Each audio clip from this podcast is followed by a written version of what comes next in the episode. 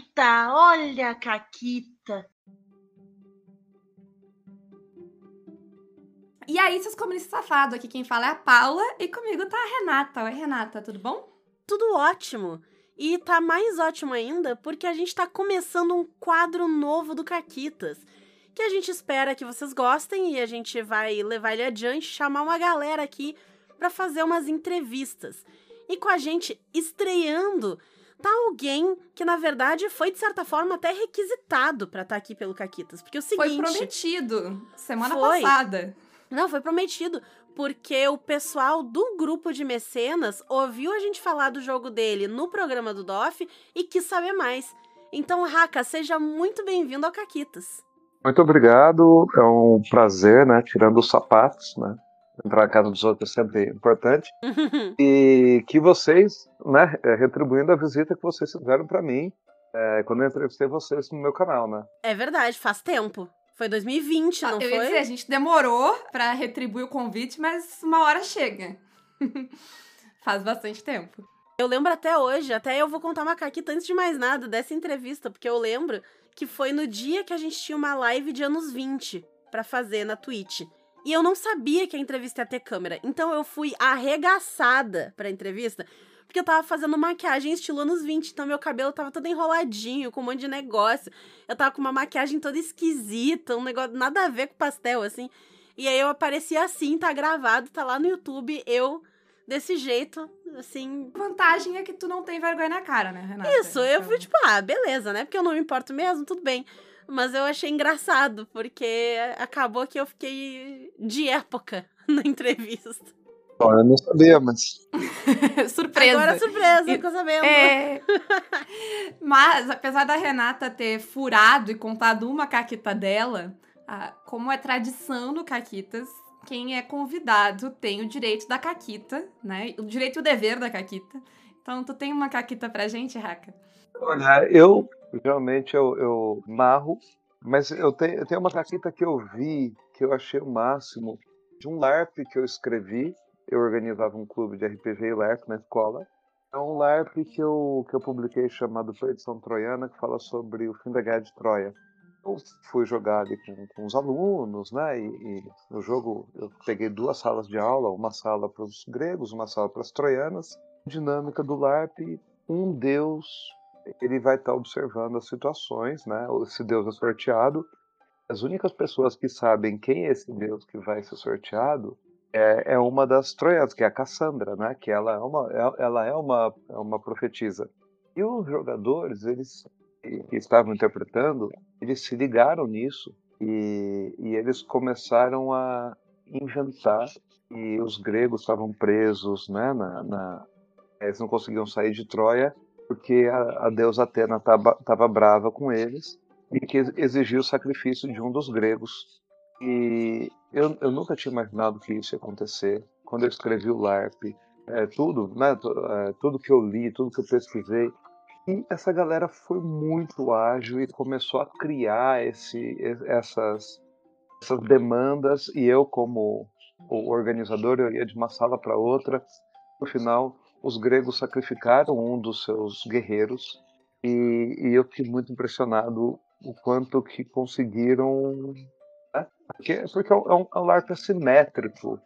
E, e, eles conseguiram fazer o, o, a situação, de certa forma, que, que, os gregos também tivessem o seu prejuízo. Né? Eu, fiquei, eu fiquei bem impressionado. É, acho que essa foi a caquita, assim, no sentido que foi uma coisa tão genial que mudou, mudou tudo que eu esperava, tudo que planejava. Foi muito bacana. Esse, para mim, é um dos aspectos mais legais do RPG, do LARP, tudo que envolve improviso que por mais que tu pense, que tu organize, que tu tente achar assim, não, vai ser assim, vai ser assado, né? sempre dá um jeito de ter uma reviravolta e surpreender a gente, que é muito louco. Eu, eu, eu fui deixando, assim, depois todas as outras vezes que eu joguei, outras pessoas em outras cidades, com outras idades, ninguém nunca fez nada igual. E é exatamente isso é, é, esse inusitado que aparece e que subverte o planejado, né? É a Caquita, Sim. né? Por isso é. que o, o, a gente. É. A, modéstia à parte, né, Renata? A gente deu um belo nome pro podcast. Foi bom, foi bom, foi bom.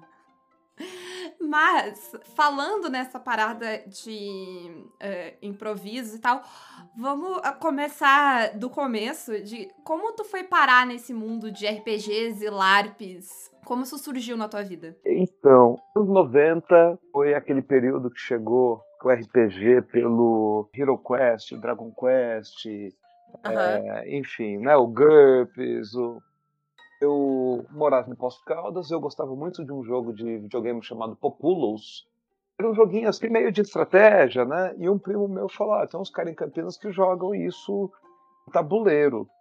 Eu ficava imaginando um mapa imenso, né? Ah, os caras demoram meses, às vezes, às vezes até meses. Eu história. gosto muito da imagem que tu tem do RPG antes de tu saber, antes de tu jogar RPG, né? Quando tu não conhece, que parece um negócio muito alienígena quando tu, é, tu não tem uma noção do que, que se, de como se parece aquilo.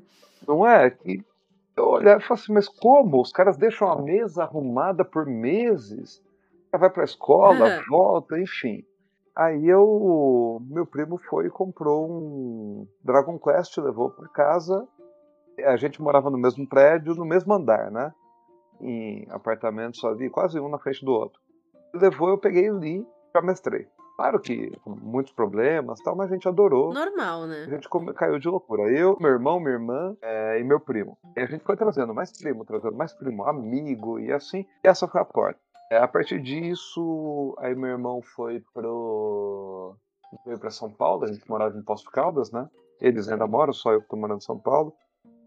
E morando em Posto Caldas, aí ele foi, foi tirar férias, passou numa loja, era uma maravilha, chamada Forbidden Planet, que era ali na, no metrô Barra Funda, e voltou com tanto de jogo Aí ele comprou a caixa do D&D, ele comprou... Aí ele trouxe uma coisa que a gente ficou maravilhado, que era o Vampira Máscara. Uhum. E, que destoava. Nos 1990, aquele livro, aquele mármore verde, aquela... aquele papel, é, foi uma coisa meio impressionante que mudou a vida de todo mundo. Mas a minha, a minha principalmente, porque eu continuei, né? Aí todo ano eu ia para o Encontro Internacional de RPG, a gente juntava, a gente tinha discussão, assim, eu, às vezes ia três, às vezes ia dez, às vezes ia doze, arrumar lugar para ficar, ficar em alojamento, e jogava, jogava toda semana.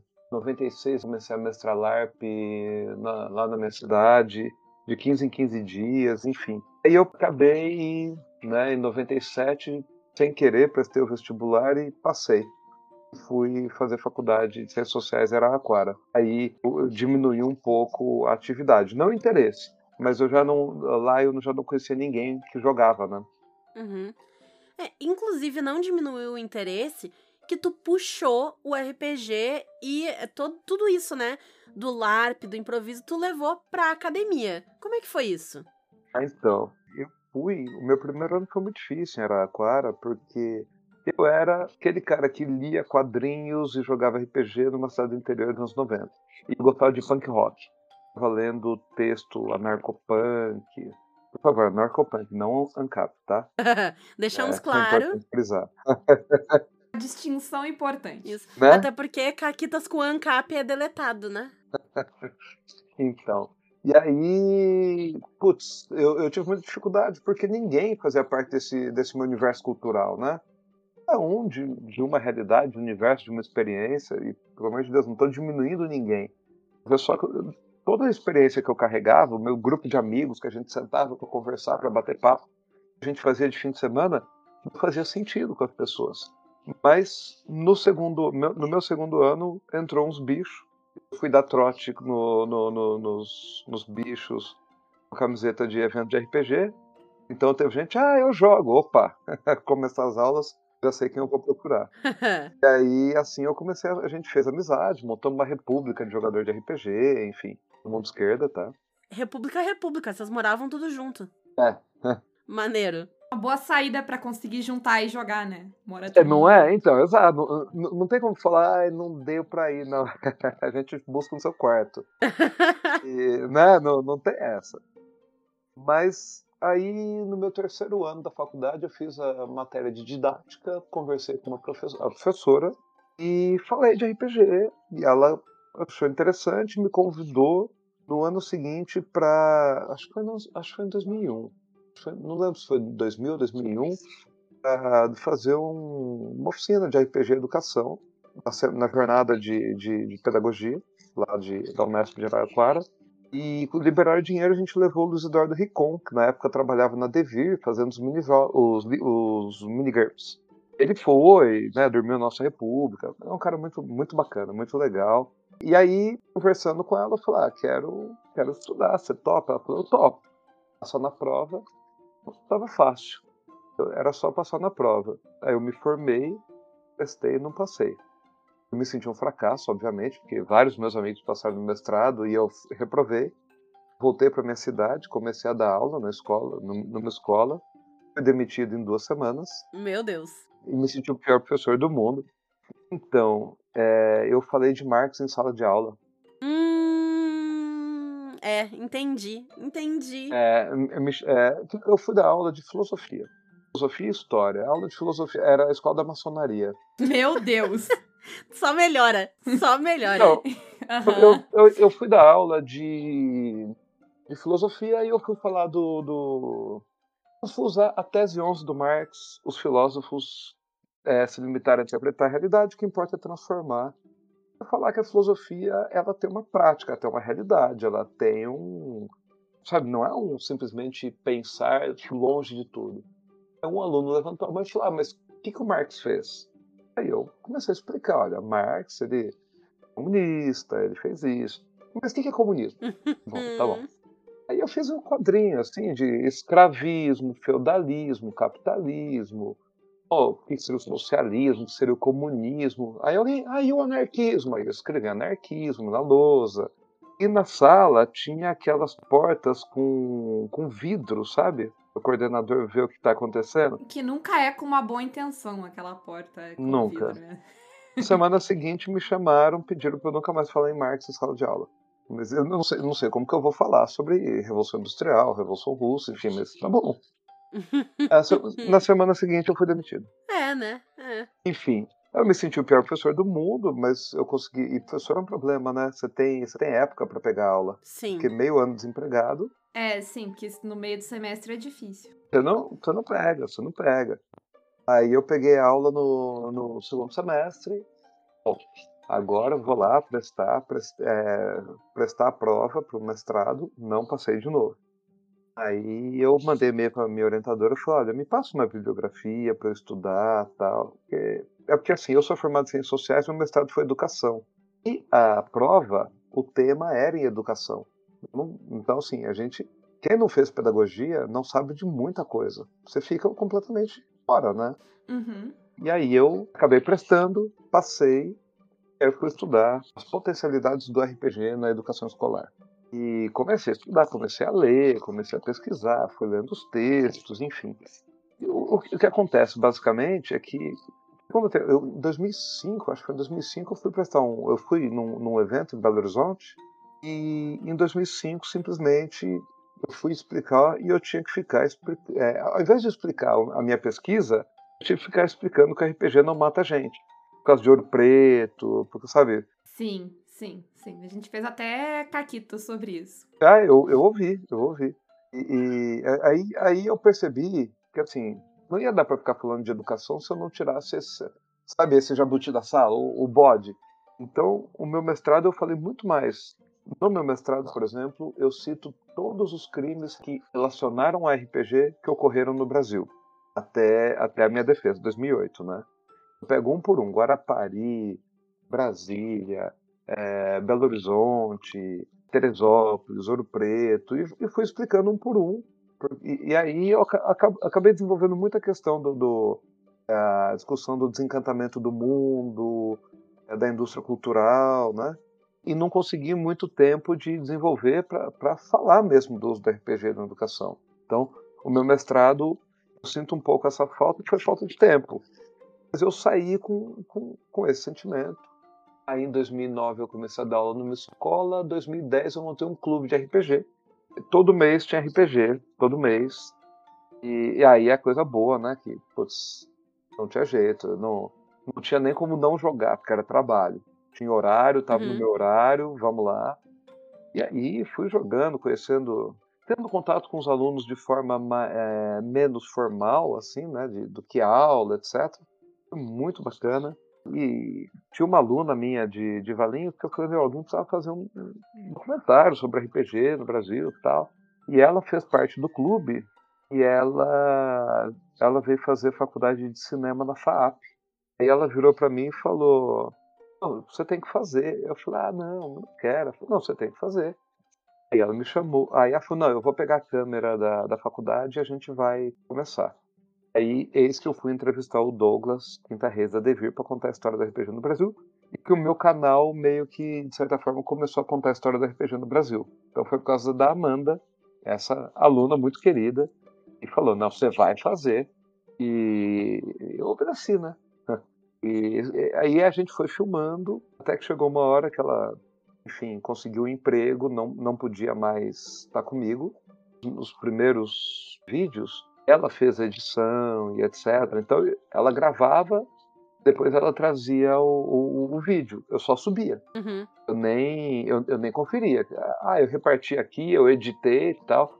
Quando ela saiu, eu falei, meu, eu não sei fazer isso, se eu fizer isso, eu não vou perder tempo. Então, o meu, as minhas entrevistas passaram a ser as mais. É, eu, eu, eu evito corte, é, é simples, porque trabalho de edição é muito grande, né? Sim. A gente se identifica. É. É, não é? Aqui tu, é. lá, é muito simples também, assim. Tu vai ver, assim, agora que tu tá aqui, que o que a gente falou aqui é o que vai estar tá no programa.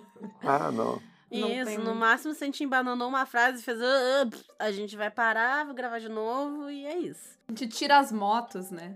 Ah, eu entrevisto com, o, com um papelzinho e vou anotando os minutos, né? Porque às vezes, ah, minuto 30 pessoas. Opa, minuto 30, deixa eu procurar. Uhum, entendi, entendi. Esperto. Então, né, tu começou com esse trabalho de entrevistas com essa tua aluna também. E eu sei, porque eu sou metida, e desde que tu nos convidou para gravar a entrevista também pro teu canal, para falar, até foi uma situação engraçada, né? Porque tu entrou em contato com a gente, ah, e tal, falar sobre, eh, né, esse registro da história do RPG no Brasil. E eu e a Paula, a gente tava muito, mas a gente não entende da história do RPG. Tu quer que a gente fale sobre isso? O que, que a, a, gente, gente vai ter para falar sobre isso? É. A gente sim, não tinha sim. entendido que era sobre o Caquitas e a gente e a nossa produção. Mas sim da história. A gente tava tipo, ah, muito legal a ideia, mas que, que capacitação que temos nós? O que, que eu tenho para contribuir, né? É, exato. Mas desde então, eu sigo no Twitter, eu fico de olho nos seus projetos e tudo mais. E eu queria saber, assim, que projetos que estão aí que tu pode contar pra galera? Tem algum projeto secreto aí que não pode contar e aí vai só ficar no suspense de um, tem um projeto secreto? Então, conta aí pra nós. Eu, me falta não, não me falta tempo, me falta dinheiro. O capitalismo se, acaba com tudo, né? Se eu, se eu tivesse concordo, dinheiro. Concordo. Às vezes uhum. falo assim, pô, não, mas não, hoje eu passei o dia corrigindo prova, então, se eu não faço coisa de prova, eu teria, né? Mas. 100%. Enfim, aí o que, o que acontece? Esse projeto, é, a, a, minha ideia é que quem faz RPG, claro, é o editor, é o escritor, mas também são os jogadores. Também é aquela pessoa que vai contar e nos ajuda a entender muito, né? Então, às vezes, pô, mas quero entender a história do RPG do Brasil. Por quê? Porque são pessoas que começam a jogar de formas diferentes, de épocas diferentes, enfim. É, essa entrevista que eu fiz com o Douglas, eu falei, Douglas, e aí? E RPG não vai voltar? Ele falou, não, vai voltar. A gente vai trazer o Lex Arcana. Um RPG italiano, que eu tenho os direitos, a gente vai trazer. E o meu filho, ele fazia fono perto da Devir, a um quarteirão da Devir. Eu tinha que deixar ele na fono, né? A fono, sessão de 50 minutos. Eu corria lá. Aí, quando eu estava lendo, estudando um pouquinho dos LARPs, assim, que eu estava tendo contato, eu fui lá encher a paciência do Douglas, né? Douglas, dá uma olhada aqui, ó. Deixava com ele, depois eu pegava, semana uhum. seguinte. Eu falei, Douglas, vamos publicar no Brasil, vamos publicar no Brasil. Ele falou, não, vamos publicar no Brasil, vamos lá. Então eu escrevi esse LARP Perdição Troiana, passei para ele, ele gostou e falou, vamos publicar no Brasil. E um dia eu recebi um e-mail dele, eu quero conversar com você. Uma coisa que tu não diz pra pessoa com ansiedade. Eu quero conversar com você. Não é? Então, ele mandou, ele, ele mandou, sei lá, na sexta-feira eu tava indo pra Posto de Caldas visitar minha família. Do tipo, meu, eu vou passar o fim de semana inteiro pensando no que, que vai acontecer. Mas eu, a, a, forma de lidar com isso é sempre pensar no pior. É claro que você fica pensando no melhor, mas enfim. E o Douglas me procurou, falou: ó, a gente quer voltar. Eu, vou, eu quero transformar o Lex Arcana, que é um RPG italiano que voltou, inclusive, a ser ganhou uma nova edição. É, eu quero publicar o Lex Arcana como se fosse um novo mini GURPS, assim, sabe? Para trabalhar com escola, para escrever material, para ser barato, para ser acessível. E eu preciso de gente para escrever. Eu falei, ah, Douglas, eu aceito. Ele me convidou para escrever. Eu falei, eu aceito, mas eu, eu não posso largar meu emprego. É, se eu tiver uma equipe, eu topo, porque aí, enquanto um está escrevendo um livro, outro escreve o outro, né? Pode escrever em dupla. Ah, pô, eu demoro um ano para escrever um livro, outro demora 18 meses. Então, sei lá, você vai ter alguma, alguma regularidade. Ele topou. Eu chamei alguns amigos inclusive dois ex-alunos que fizeram parte do clube de RPG e que inclusive jogavam na mesma época que a Amanda, tá? Então você vê que é uma turminha muito boa. E eles falaram, top. Eu falei, então vamos lá. Só que assim, o, o que, qual que é o problema? Lex Arcana ele é um RPG. Imagina que fosse o Império Romano com, com magia. Os mitos são reais. Só que a magia lá é uma magia de adivinhação. Né? O Império Romano não tem essa coisa de soltar bola de fogo, nem nada, é, dentro do pensamento deles. Então ele queria um sistema de magia. Aí um dos nossos, né, o, o Matheus, foi lá e bolou, escreveu um dia, mandou para mim. Eu li falei, cara, isso ficou legal. Mandei pro Douglas, o Douglas respondeu. Vamos esquecer o Lex Arcano e vamos fazer um sistema só nosso. E, galera, vocês topam? Topam. A gente começou, isso acho que foi em abril de 2017. E a gente, em seis meses, criou um RPG chamado Imaginária. E eu mandei pro Douglas na terça-feira, na quarta-feira eu falei por telefone com ele. Ele falou: ah, segunda-feira eu te mando o contrato. E de quinta para sexta ele teve ataque cardíaco e acabou falecendo. Né? E, e foi um baque muito grande pra gente, porque eu conheci o Douglas desde 95, 96. Ele faleceu assim, subitamente. E essa é a primeira vez que eu comecei a trabalhar com ele, né? Para mim, uma criança, um adolescente que conheceu ele, é, ele era uma espécie de um, de um herói, assim, né? Para mim, uhum. um adulto, mais velho, dono de uma editora, enfim. E, e aí a gente ficou assim, falei, e agora? Né? Eu procurei a Devir e falei, vocês têm interesse? O Douglas queria, eles falaram basicamente não, a gente não, não tem interesse. É, RPG era coisa do Douglas, a gente não está interessado. Eu falei, tudo bem. Falei com o grupo, falei, gente, e aí? Vamos continuar? Vamos continuar. A gente fez na correria, que era para sair no Virada Nerd no museu, no MIS aqui em São Paulo, que teve a comemoração de 30 anos da Devir. O Douglas queria publicar nesse dia. Mas enfim, o Douglas inclusive chegou a vir na minha casa, participar de reunião para criar o jogo, sabe? Então ele, ele participou ali, a gente explicou, ele ajudou na escolha de nome de uns atributos, enfim. E aí a gente sentou e vamos fazer. Aí a gente refez, reorganizou. Chamamos a Maria do Carmo, o Jaime, o Luiz Prado. Estamos com o jogo pronto. Mestrei uma sessão para eles e eles falaram: Meu, não tá bom.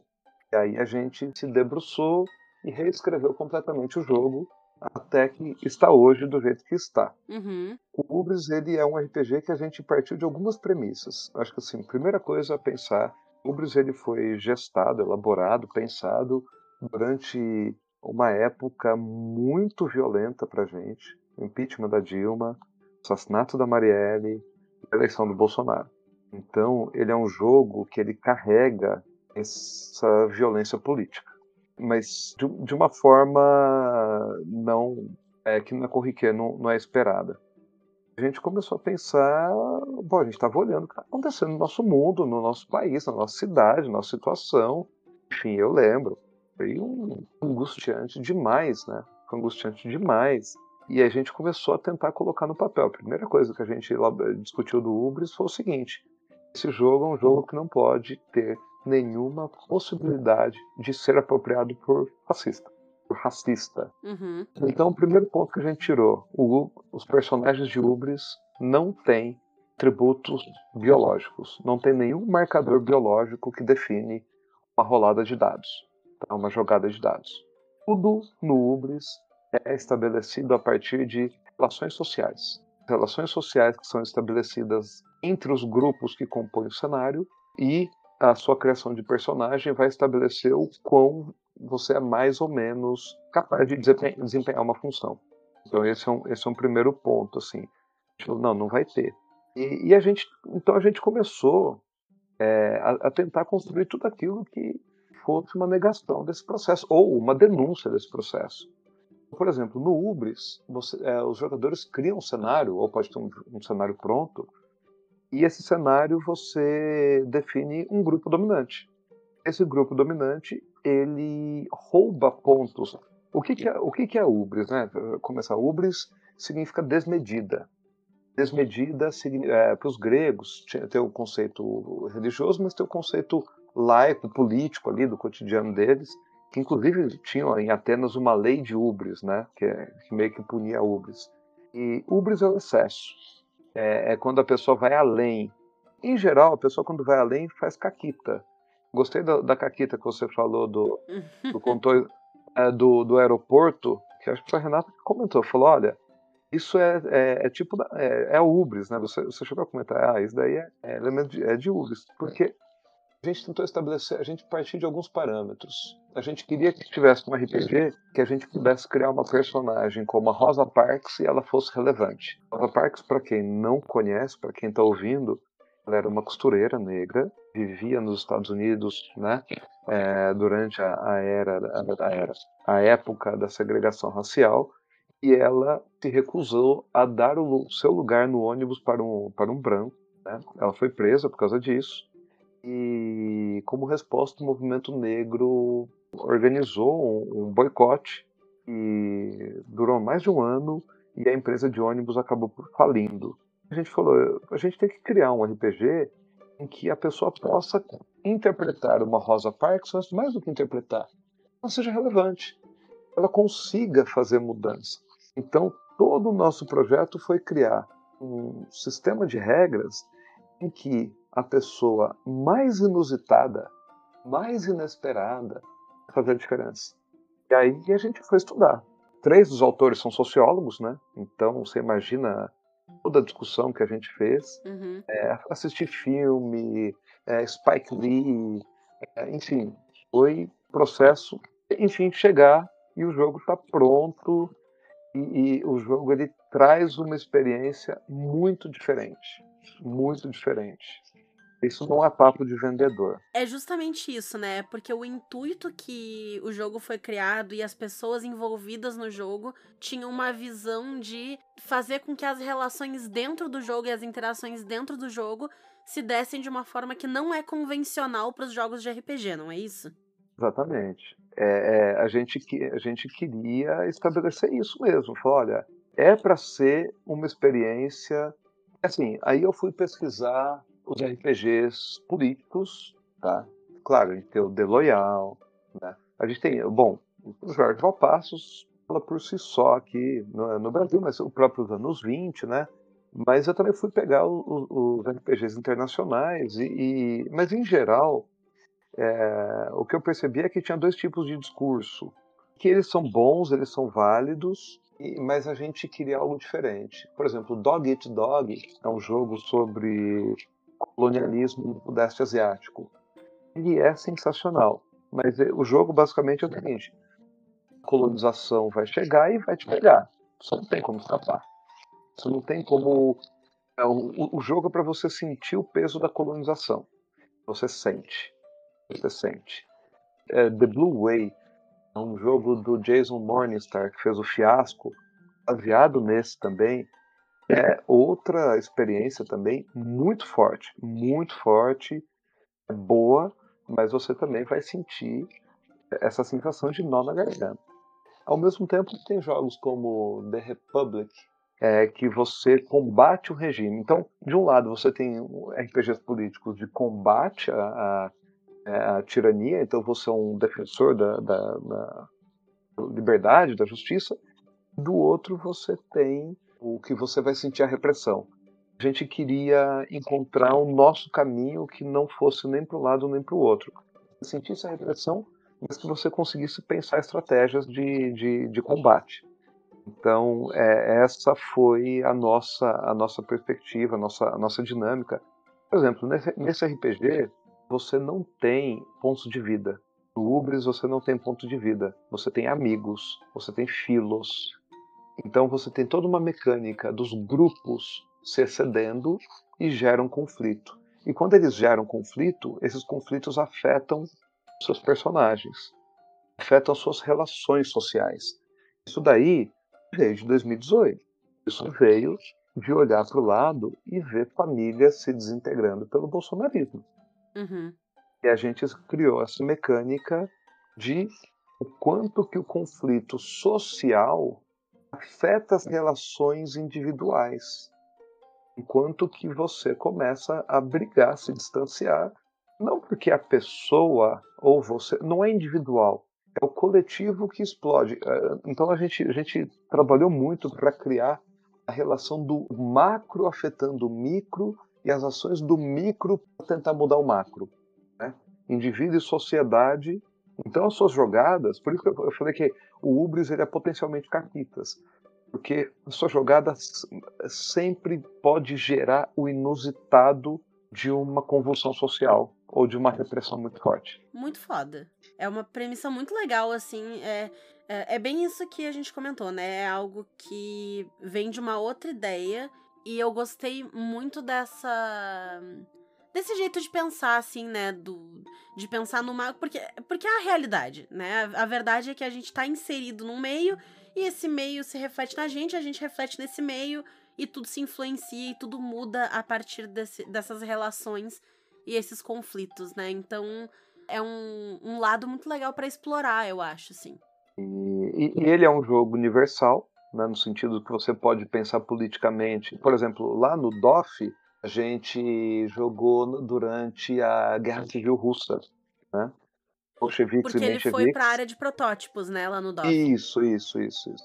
Inclusive, como é que foi estar lá na, na área de protótipo, ver, assim, gente vindo e jogar o jogo. Porque a gente passou rapidinho, né, Renata, pela área de protótipos. O DOF uhum. é meio corrido. Olha, é, foi primeira vez, assim, né? É, em geral é bom, mas eu, o, o que eu senti, é, eu senti que colocar a gente num lugar é, que não ficou tão bom, porque do nosso lado estava tendo aquele concurso de criação de jogo com os designers, né? e que tava. Tinha, tinha gente muito boa, muito legal. A gente ficou atrás deles. Então, para chegar no RPG, você tinha que passar por toda a parte de board para chegar no RPG. Eu, eu fiquei na última mesa no canto.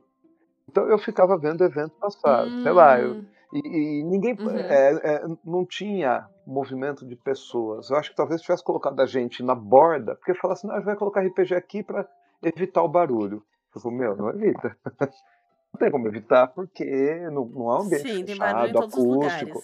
o barulho ele é constante. É, é não, não, não faz o menor sentido. Mas eu conheci gente muito legal que passou lá.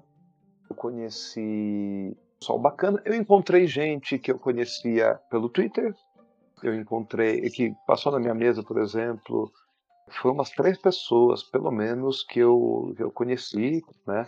Encontrei vocês no evento, encontrei o Luciano, o Jorge, enfim, eu, eu encontrei algumas pessoas, conheci alguns pessoalmente, algumas pessoas, né, as, as interações que a gente tem, e, mas assim, é, a coisa triste é que é, não, não, tem muito como sair, né? Uma das coisas legais do DOF é você passear. Quando você está preso lá, então eu não vi muita coisa. Sim. Sim. É, é, é, as duas coisas, né? Porque tu tá preso lá e a gente que tá passeando, tu, tu fica tanto passeando que tu também não para, né, né Renata, em lugar nenhum, assim. Tu fica, Sim. tipo, circulando o tempo inteiro. A, a comentou isso no áudio dela, do, que, do programa que vai na sexta, que eu ouvi já. E vocês aí do futuro já ouviram também. Uh, justamente que, tipo, tu tem. Às vezes tu tem coisas que tu queria fazer que tu não acaba não fazendo porque tu tá. Tu não para, porque tem muita coisa olhando. E eu acho que isso aí também complica a parada na área de protótipo se ela não tá muito visível, né? Porque tem muita coisa para te fazer e ver. E é muitos estímulos para todos os lados. O, que eu senti falta, eu até comentei com a, com a, com a Luísa, que estava organizando, ela moça muito bacana, assim, foi muito prestativa. É, o que eu senti falta foi das editoras indo ver. Porque, sabe, a gente estava ali, estava mostrando os jogos, teve uma seleção, então você imagina, bom, vai vir gente, vai, imagino eu, a editora vai ver, pô, será que esse jogo é bom? Será que não é? Será que me interessa? Então, nesse sentido, eu senti falta um pouco disso, assim, das editoras indo Sim. conhecer, indo ouvir, porque passou por uma pré-seleção, teve gente que leu, teve gente que julgou, teve gente que analisou, e, e aí eu, isso foi uma coisa que eu senti um pouco de falta, assim, de, de falar, olha, é, a gente vai, você vai pensar, fala, bom, eu quero publicar, talvez financiamento, mas talvez uma editora. Achei isso um pouco, um pouco estranho, falar a verdade. É até curioso, né? Porque como avaliadoras da área de protótipo, tinha um campo pra gente preencher de ah, se a gente achava que alguma editora ia ter interesse em publicar, qual editora que era. Então, curioso, realmente. Eu achei, eu tive a impressão de que ia ser feita essa conexão, assim. De que as editoras passariam lá, passaria algum representante. É algo interessante, mas então, né? Eu tava conversando com o pessoal do DOF na coletiva de imprensa e talvez isso seja algo legal pra levar pra eles, porque hum, a impressão que me deu assim ali é que eles querem muito trazer a galera do RPG e investir também, aumentar a área do RPG dentro do evento, mas eles não têm muita noção do como. Então, acho que esses toques assim disso aí também de repente é uma coisa legal pra se levar pra eles, pra que numa próxima, né, num próximo evento, numa próxima área de protótipos, se faça essa conexão de forma mais efetiva. Até porque foi a primeira, né? Certamente tem muito espaço aí pra melhorar pra, Sim. pra próximas. Que com, pra RPG especificamente, ela foi a primeira, a primeira vez que teve, né? Já foi, já foi- é, melhor, Eu né? acho que tem. É, é legal dar esses toques justamente pra Uhum. cada ano poder ficar melhor essa visibilidade, né? É. E Sim. isso, isso fo- foi assim, então. é, mas tudo bem, faz, faz parte do jogo, né? É, é, eu, foi só uma coisa que eu pensei, bom, sei lá, se eu fosse uma editora e tivesse tido uma seleção, eu vou ver. Vou ver o que é o jogo. Às vezes Uhum. Às vezes pode ter Uhum. uma coisa boa, às vezes pode tudo não me interessa, mas você gasta meia horinha ali no evento, chega no domingo de manhã, que é Vai mais que, vazio, né? Vai né? que. Mas é, você... mas enfim. Foi isso, mas encontrar pessoal legal. Acabei sem voz, né? Sorte que na segunda-feira eu ia aplicar prova. então não tinha que não tinha que dar aula, não tinha que explicar nada. Eu fiquei quieto, só aplicando prova. E, mas foi, foi, foi bacana nesse sentido. Sobre projetos, eu tenho então acompanhado, eu, eu, participei de todos os simpósios RPG Educação que teve, né? 2002, 2003, 2004, e em 2006 eu, eu palestrei, quando eu já estava no mestrado. Quando eu dei aula em Poços de Caldas, eu joguei RPG, eh, eu fiz um clube de RPG na escola. É um dado muito curioso, né? Que na época RPG é coisa de menino. E eu fiz para a turma da quinta série. O grupo era só menina, praticamente menina. Então, sabe, aquela você fala, meu, não, não necessariamente, né? Às vezes de- dependa do meio, da forma de ser apresentado e assim por diante. Mas isso na, na época me Sim. chamou muita É atenção. curioso, né? Quando a pessoa apresenta um negócio, isso aqui não é pra ti, a pessoa não vai. Quando é apresentado, É todo muito mundo pode louco. participar, tu pode participar também, a pessoa vai, né? É uma lógica muito maluca essa. Então. Exatamente. É muito louco. Quando tu inclui as pessoas, elas vão, né? E aí, quando tu exclui, É. elas acabam Isso, se sentindo. insano, Quem insano. poderia imaginar que uma coisa dessas aconteceria? Não, mas é que a gente ouvia todo esse discurso, né? E você fica, bom, deve ser, né? Porque Sim, sim, total. Mas esse discurso ele é, é- é engraçado porque ele vem muito, né? Mas é, é, e a gente ouviu muito ele de caras que, tipo, ah, pois é, não tem meninas na minha mesa. Por quê? Será Uhum, que uhum. não tem meninas na tua mesa? É uma coisa de se perguntar, né? Porque como tu, a- tu- teu próprio experimento prova, não é uma questão que existe, ela é uma questão que ela é criada socialmente. E, e tinha um dado muito curioso. Duas das garotas eram evangélicas, daquelas igrejas que não deixam nem assistir TV. E Nossa. aí uma delas falou assim, professor, minha irmã falou pra minha tia que tá jogando RPG. Eu falei, o quê? É, era o quê? Um, dois anos depois de Ouro Preto? Hum, falei, Mano, vai dar ruim. Eu falei, e o que, que sua tia falou?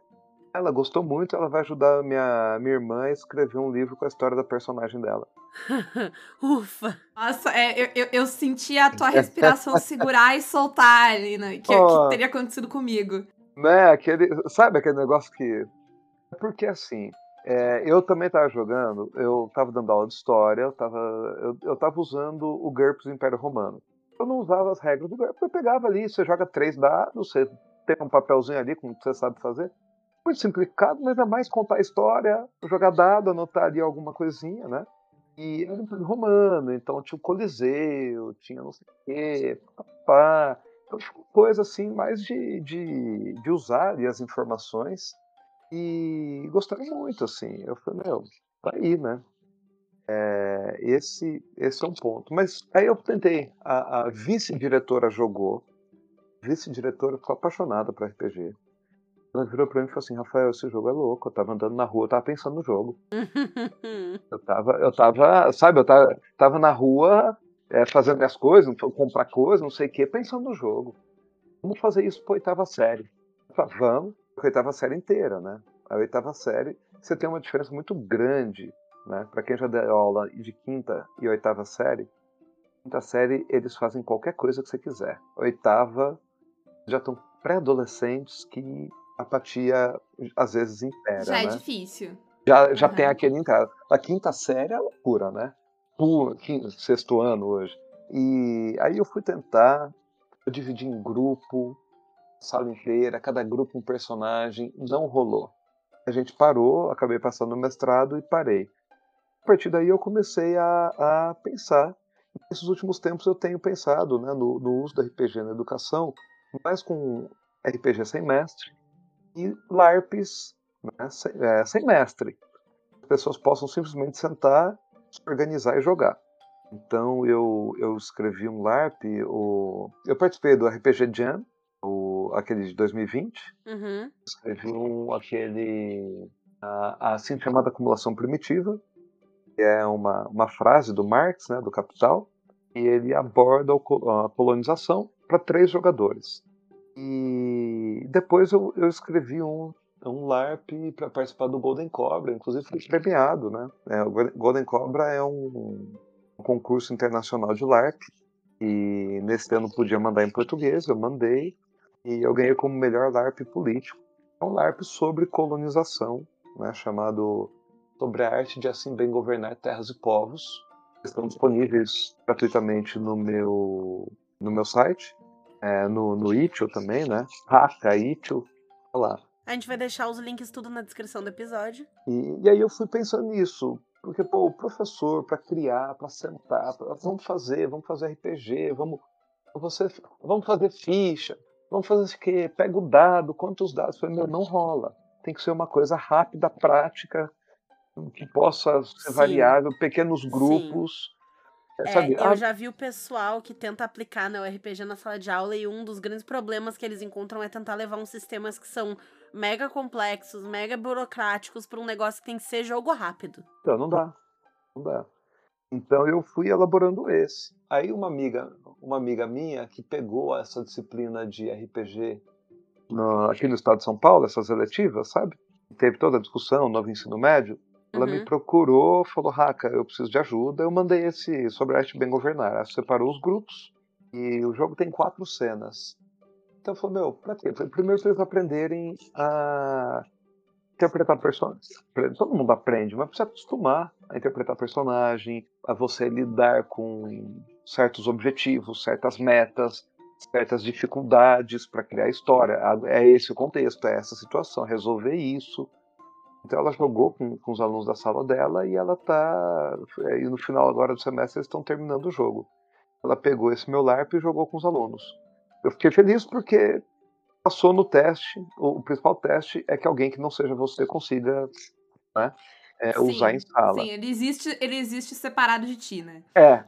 E no final do ano passado eu criei um LARP também, pensando na superação do, bolsona do bolsonarismo.